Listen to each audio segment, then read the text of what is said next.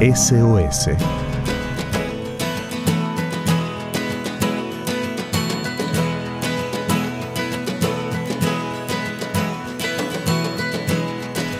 Bueno, muy buenas tardes amigos de Radio Nuevo Tiempo Argentina. Es una alegría encontrarnos una vez más a través de este medio de la radio, como lo decimos cada miércoles de tarde para compartir juntos este espacio que lo llamamos SOS, ustedes ya lo acaban de escuchar, y tiene que ver con las emergencias de la vida. Sí, bueno, yo creo que todos podemos tener alguna emergencia, situaciones inesperadas, eh, que tenemos que resolver las podemos llamar como queremos, ¿verdad? Pero siempre tenemos que enfrentar alguna situación, ¿verdad? Bueno, muchas veces las cosas no salen del todo como las planeamos, ¿sí? Uno se imagina que vamos a hacer esto, después vamos a hacer lo otro, todo un cronograma, actividades, etc. ¿eh? pero no sale siempre, eh, las cosas no salen como lo planeamos. Y entonces, ¿qué hacemos? Ahí cuando se sale un poquito, ¿cómo reaccionamos? ¿Sí? Cuando las cosas no salen y tenemos una situación inesperada.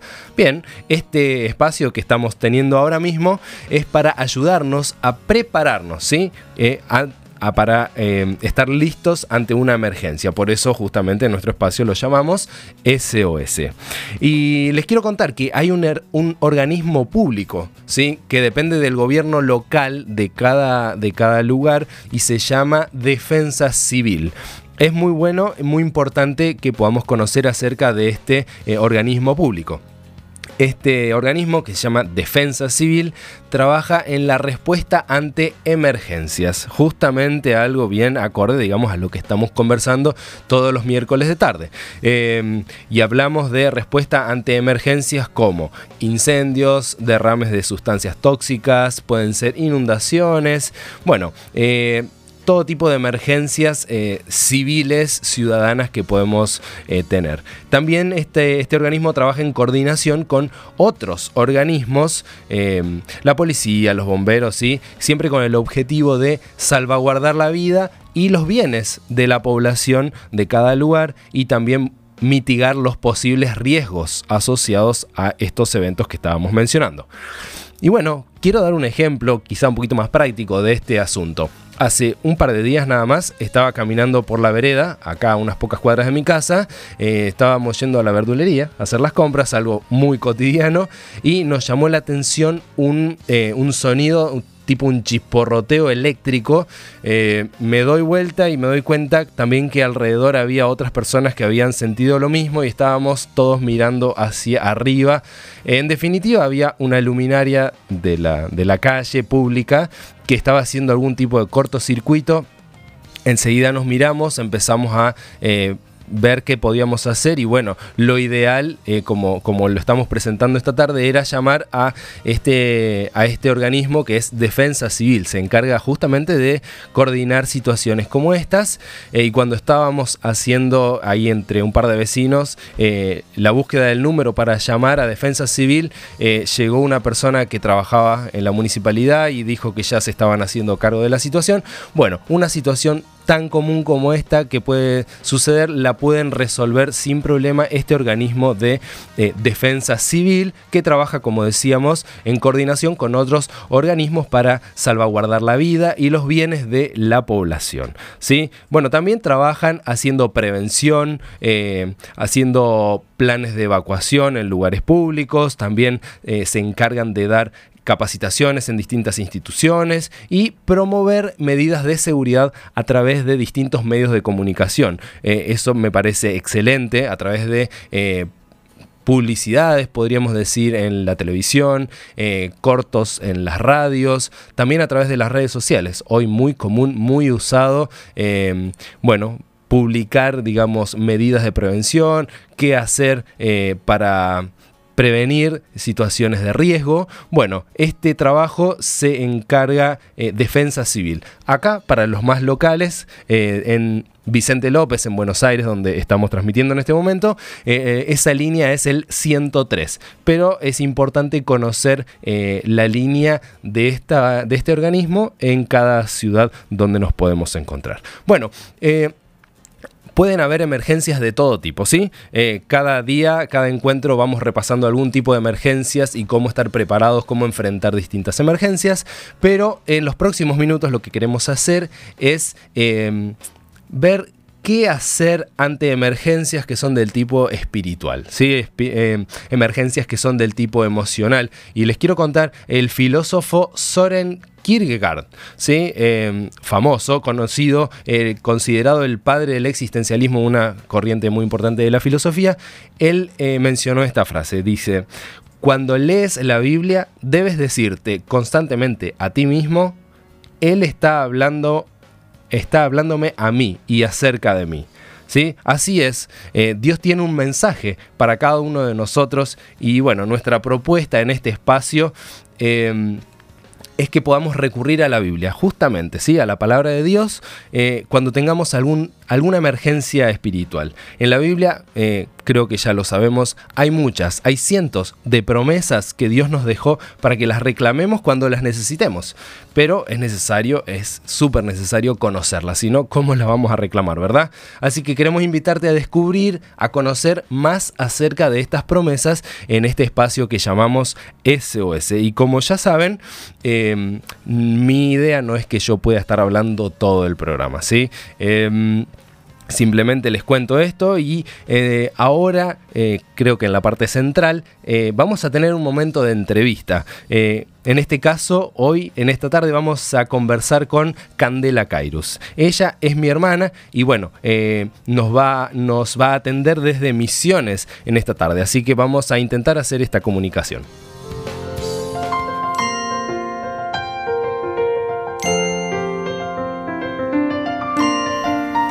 Bueno, ya estamos entonces en nuestro momento de entrevista. Eh, como lo decíamos, eh, estamos en comunicación con Candela Cairus desde eh, Misiones. Ella es mi hermana, así que me van a permitir llamarla Cande. Cande, ¿nos puedes escuchar bien? ¿Cómo estás? Buenas tardes.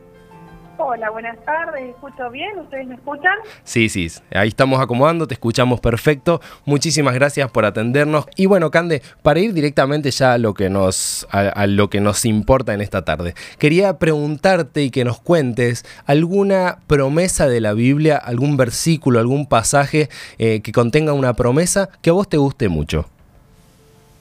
Bueno, eh, estuve pensando y eligiendo entre varias que me gustan en realidad. Y hay una que siempre me llamó mucho la atención, que la he usado en esos momentos de emergencia, como comentabas recién en el programa, esos momentos de necesidad.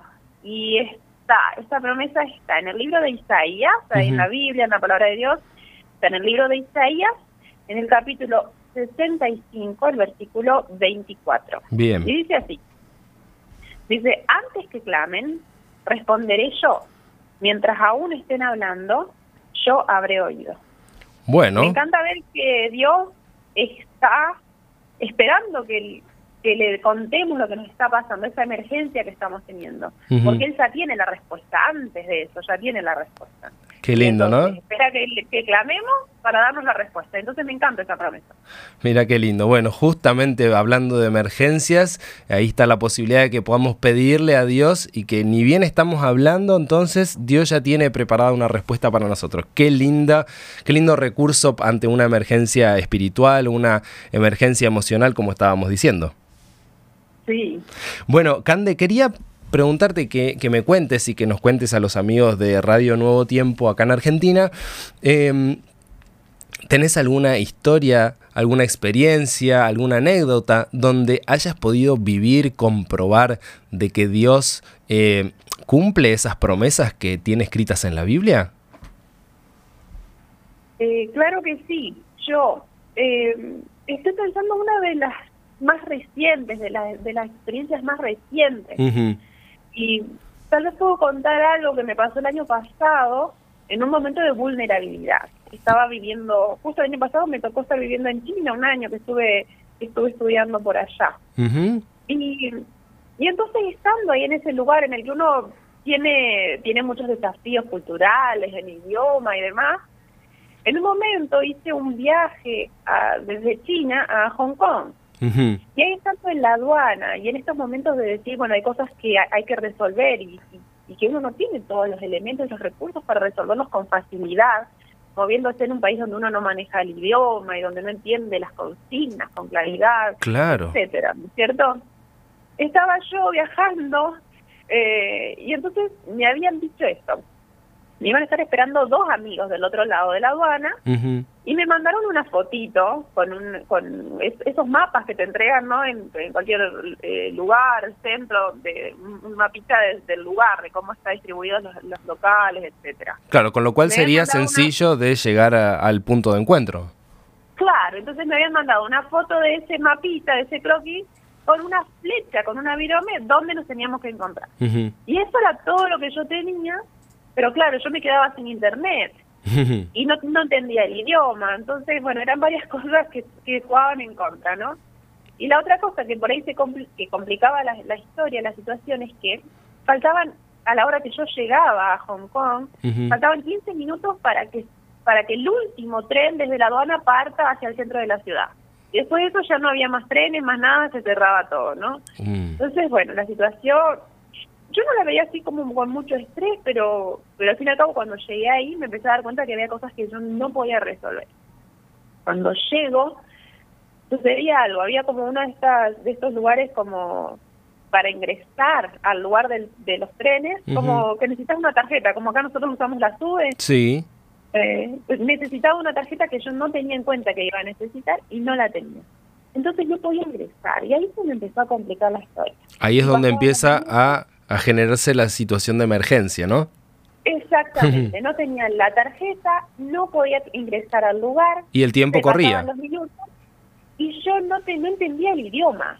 Claro. Entonces, no, no podía cazar la, eh, la, información para dónde ir. Y yo lo único que tenía era esta foto que me habían enviado de dónde me iban a estar esperando. Mm. Así que de repente agarro y ya faltaban tan poquitos minutos que digo, bueno, ¿por qué no voy a hacer una oración si yo creo en Dios y estoy tan segura que Él responde? Este es un momento en el que yo necesitaba resolver esto. Así que dije, bueno, me paré al lado de una columna y digo, Dios, necesito llegar al lugar y tomar este último tren porque después me quedo acá toda la noche sola, en un lugar donde eh, la superpoblación es tan intensa, ¿no? Mm. y donde uno no se encuentra con facilidad. Entonces, hago mi oración al lado de una columna y, supe que Dios respondió al instante. Porque termino de orar y abro los ojos y veo una casillita donde hay un señor trabajando y digo, bueno, le voy a preguntar a este señor. Se me vino la idea de preguntarle a este señor. Y voy y le digo, bueno, eh, como pude, le expliqué la situación y le muestro la foto que tenía yo. Y me dice, y se le estaba angustiada de que no alcanzaba el tren, nada, él estaba más sorprendido que yo de que entre millones de personas nos fuéramos a encontrar justo él que había escrito con una flecha, les había marcado a mis amigos dónde me esperaran. Y entonces me dice, vení, yo sé dónde están tus amigos. Salió corriendo él de la casillita, yo salí corriendo atrás con mi valija y en un minuto, antes de que saliera el último tren, ya estábamos arriba y yo supe que Dios había respondido a esa oración de emergencia y ese momento que él ya tenía la respuesta preparada, como decía la promesa que les contaba recién. Y que era solamente, bueno, bajar la, la cabeza y decir, Dios te necesito, porque a veces creemos que nosotros podemos resolver nuestras cosas solos.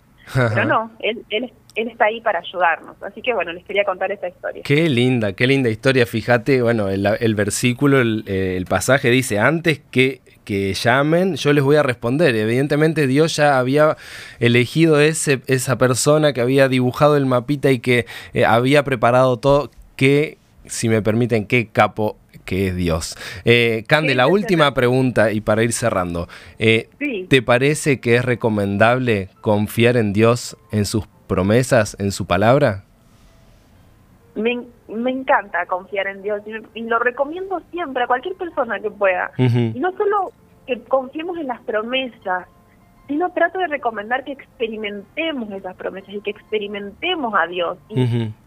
Y, veamos si es real. Y sí, Él responde, y son reales las promesas, y Él quiere cumplirlas con cada uno de los seres humanos que estamos acá en este mundo necesitados de Él. Qué lindo. Bueno, Cande, muchísimas gracias por atendernos esta tarde. Te mando un abrazo grande. Y bueno. Un privilegio. Sí, muchísimas gracias. Un beso. Chao, chao.